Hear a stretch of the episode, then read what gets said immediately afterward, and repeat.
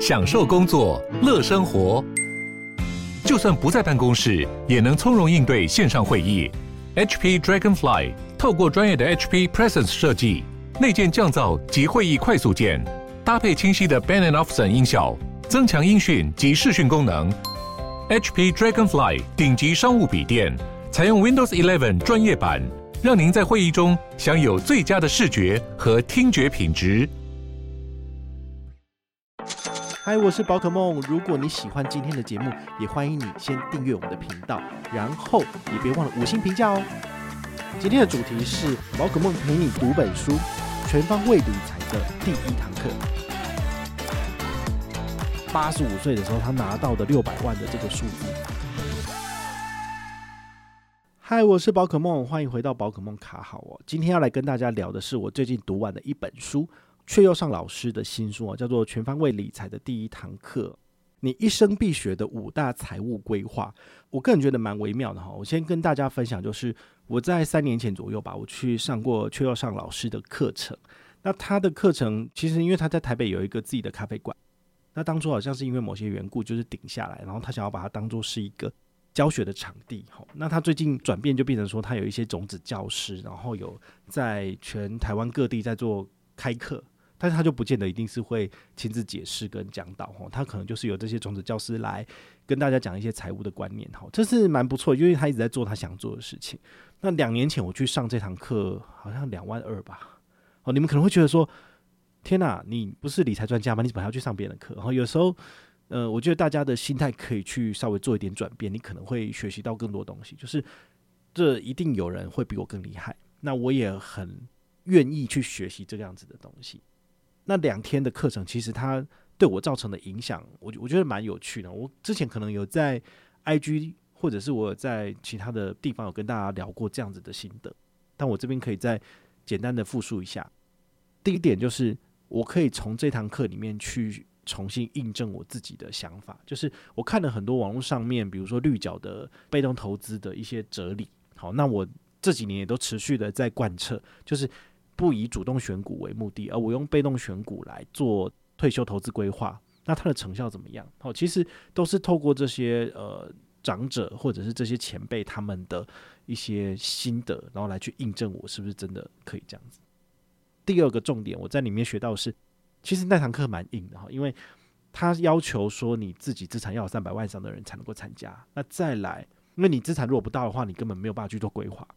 他觉得你没有这个需求，然后。呃，你要付出去的学费两万块也是非常的贵。如果你没有钱的话，你怎么可能会挤出钱去参加这个课程呢？好，所以这个是蛮重要的一点。那当然，你会觉得说他的课程真的有到两万块这个价格吗？可是他们其实很多人都是夫妻一起去的哦，四五十岁或者五六十岁，然后有一定程度的资产，但是不太会去管理自己钱财的人。那他们就是有的时候线上的投资观念非常的保守，或者是不正确。好，那太太。他有心想要去让自己的先生，就是找到一个正确的投资理财观念，但他说不已，就是直接拉先生来参加这个课程。他们最后的课后分享，很多人都说，原本我真的觉得这课怎么这么贵，到底是在耍什么猴戏？那没有必要去。但是事后他们的分享都觉得说，诶，他们真的有很大的这个收获。那真正的收获就是一个对金钱观念的改变。那。我自己做到的第二个呃学习的心得就是，他很硬的原因是因为他要求你看过前面他出的第呃他出了他好像出了四本书，这是他全方位的理财第一堂课是他的第五本吧。好，你要看了前面的书之后，你才能够融会贯通。那他有要求你，就是说他会出题目哦，因为刚好咖啡厅有五到六组的桌子，然后就直接你去那边随便坐，你坐下来，你跟你旁边就通通都是一个一个组别了。好，那你这些组别的人就是要分组竞赛，分组竞赛要干嘛？就是你要在一天的时间之内，呃，学习完老师说的这些内容之后呢，好，他在下课之前，他就会跟你讲，你们这一组的主题是什么？比如说你要去分析，你如果投资台股跟投资美股二十年下来的话呢，你们的平均报酬率是多少？那当然每一组的题目有点不太一样，那每一个人都要回去自己做表格。然后他会跟你讲说，你这个台股跟美股，你可以透过网络上的哪些地方去查查到它的每年的投资绩效。那这些投资绩效呢，有时候是不包含股利再投资的。那如果你要算的话，是有股利再投资，你就必须要去找出它每年分配的股利，然后你再把它算进去。所以时间如果一拉长成二十年或三十年的话，你那个表格会非常的恐怖。好，我觉得这对我来讲就是一个很硬的一堂课，因为我回到家里面之后呢，我当然就是要自己想办法去找到这个数字，然后把它编转出来，然后隔天你也带着你的 USB，然后到课堂上面去，然后就讲给老师听。那当然，他这个分组竞赛就是第一名的那一组呢，哦，当然就是可以免费去吃到午餐。那个午餐可能就是老师叫披萨叫什么的，那可能就是表现最差的那最后一组或两组，就是你要去帮其他人出钱这样子。哦，这个是蛮有趣的，当然没有多少钱，不过呢，因为有一些奖励在前面，你就会比较想要认真去做。那我发现，呃，我同组里面有一些人，他们可能不太会用电脑，或者是他只是住新竹特别来台北，那他可能。没有办法去呃晚上去实行这个任务，那当然就变成说好像只有我可以做。所以后来我我的表格当然就是我做出来之后，我就拿到前面去讲。好，那他会针对好几个不同的主题，这只是提供一个主题，然后你们各组要上去报告，然后再来可能他讲到下一个主题的时候呢，各组还是要派人上去报告，所以几乎每一个人都要上去讲话啦。所以老师的这个上课的课程会让我觉得说真的是蛮有压力，因为他逼着你要去算出表格里面的数字。所以你做完一次之后呢，你等于是一样通就一样通了。对于我来讲，我现在要去算这种呃复利，然后去算呃年收入报酬，或者是按比例去做搭配。比如说资产规划里面有 百分之五十的债券跟百分之五十的股票，或者是你可以有百分之二十的台股跟百分之三十的债券，再加上百分之五十的美股，这样子的年化报酬率下来，到底怎么做投资比例的这个资产配置比重，其实是。对我来讲是不困难的，因为我已经会用这一套去算了，甚至我表格都建立好了，我只要把这个数字重新输入进去，我马上就得到我的答案了。所以对于我将来在做任何的演讲或是跟大家说明投资理财规划，其实这是很有帮助的。所以我觉得我交了这两万多块钱出去是完全值得的。但如果你的资产没有到三百万以上的话，你可能就会没有那么大的感觉，你甚至觉得说这两万块钱我不如拿去吃掉，我自己拿去投资就好，我干嘛要拿去上课？好，所以这个是。每一个不同人生阶段对金钱观的看法会不太一样，好，所以老师他的设定目标也非常非常的明确，就是你真的要有一点钱了，然后你也要想要知道怎么做投资规划的人，那去上他的课就很值得。但是因为现在都是种子教师在上课，老师只在旁边在看，偶尔回答一点问题，好，所以你就比较难去真的是醍醐灌顶，因为毕竟老师年纪也慢慢大了，所以他就不会去做这个。好，那当然，今天的节目不是要来推广老师的课程，因为他课程真的很贵，我也不建议你就是真的适合去上他的课。但是他的书，我个人觉得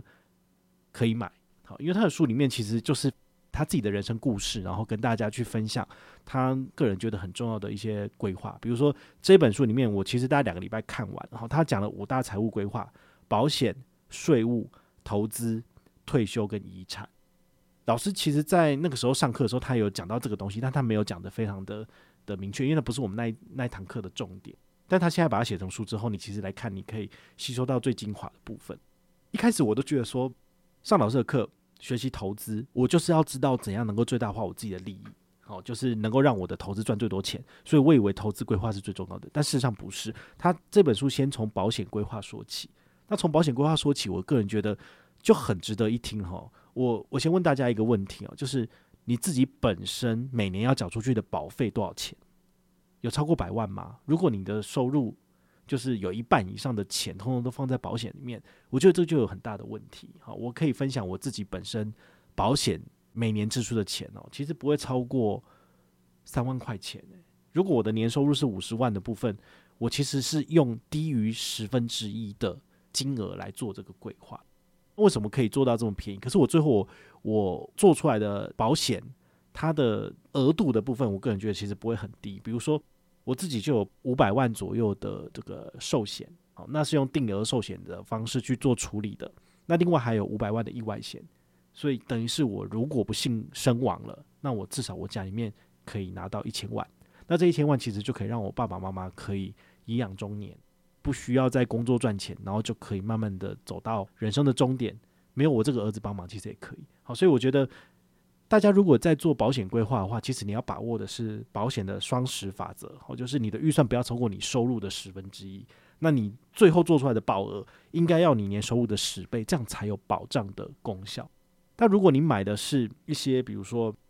终身型的产品，比如说你现在每个月缴个五六千，然后一年可能要缴个六七万，那你要连续缴二十年之后，那你接下来等到你死的时候就可以把这些钱全部领回来。因为台湾真的有蛮多这样子的商品哦，但这样子商商品不是不好，而是它可能不适合你。这个是可能要有闲钱的一些有钱人，然后他们来做一些其他税务规划的时候来使用这样的产品，它可以做到一些节税或者是呃额外的保障。但是对于我们来讲，如果我们老是想着这个钱付出去就一定要拿得回来的部分，我个人觉得，通常你再怎么算的精明，最后都是没有保险规划师算的精明，所以这些钱最后应该都是被他拿走了啊。比如说。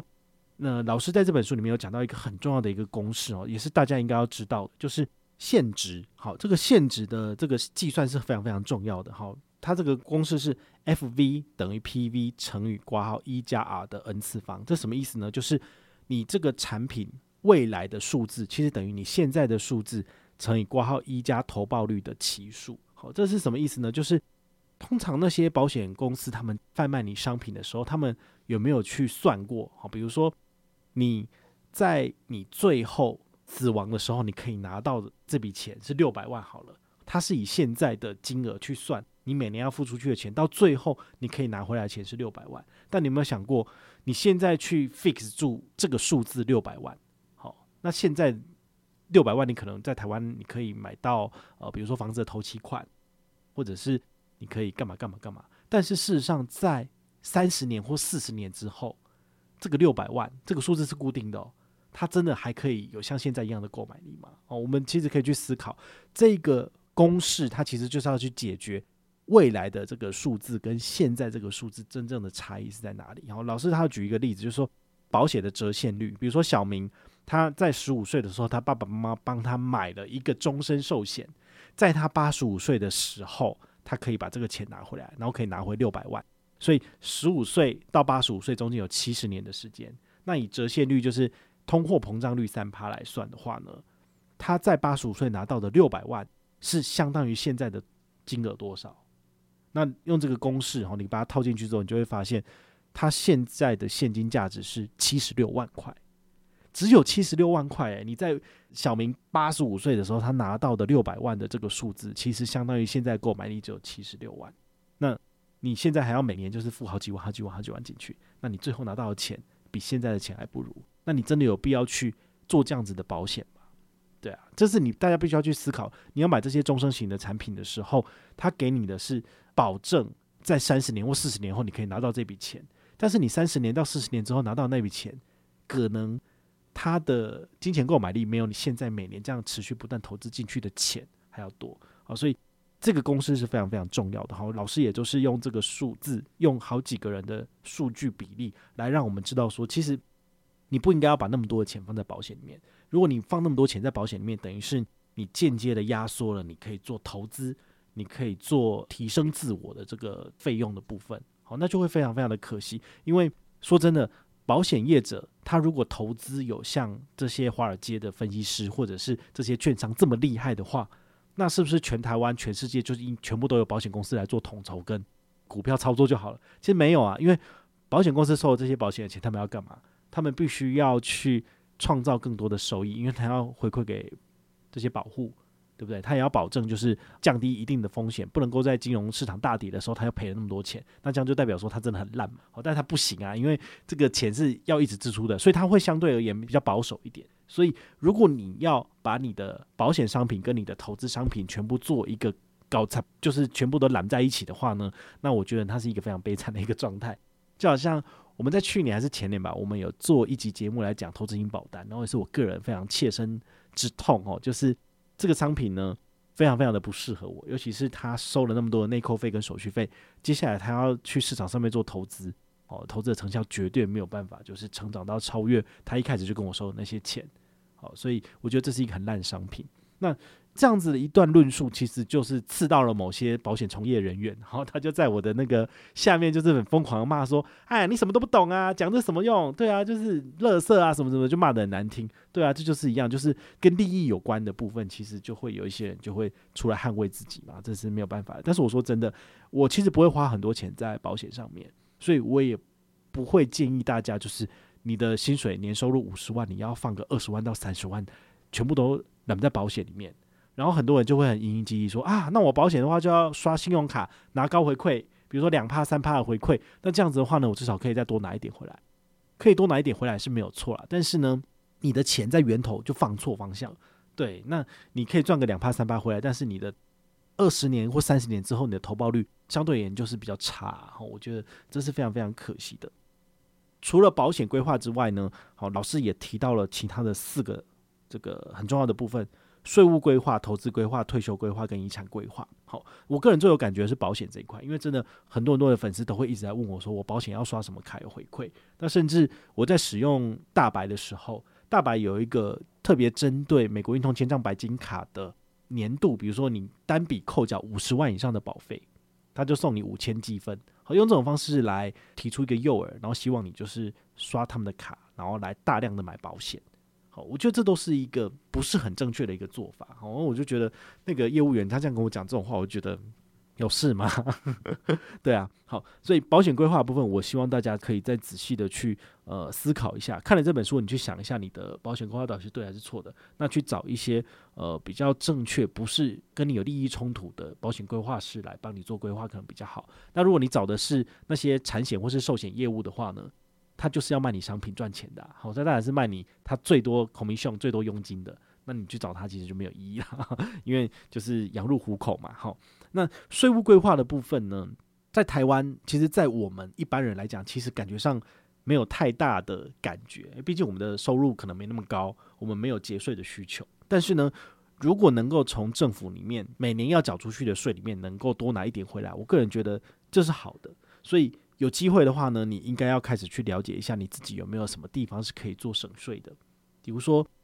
在接案子、接业配的时候，你是不是可以不要用个人劳报，而是使用九 B？那九 B 的部分呢，这个报税它其实是每一年好像有十八到二十万个人的演讲收入都是可以免税的。所以，如果你的业外收入是低于二十万以内的话，你应该要优先申报这个。但如果你的业外收入是两三百万的话呢，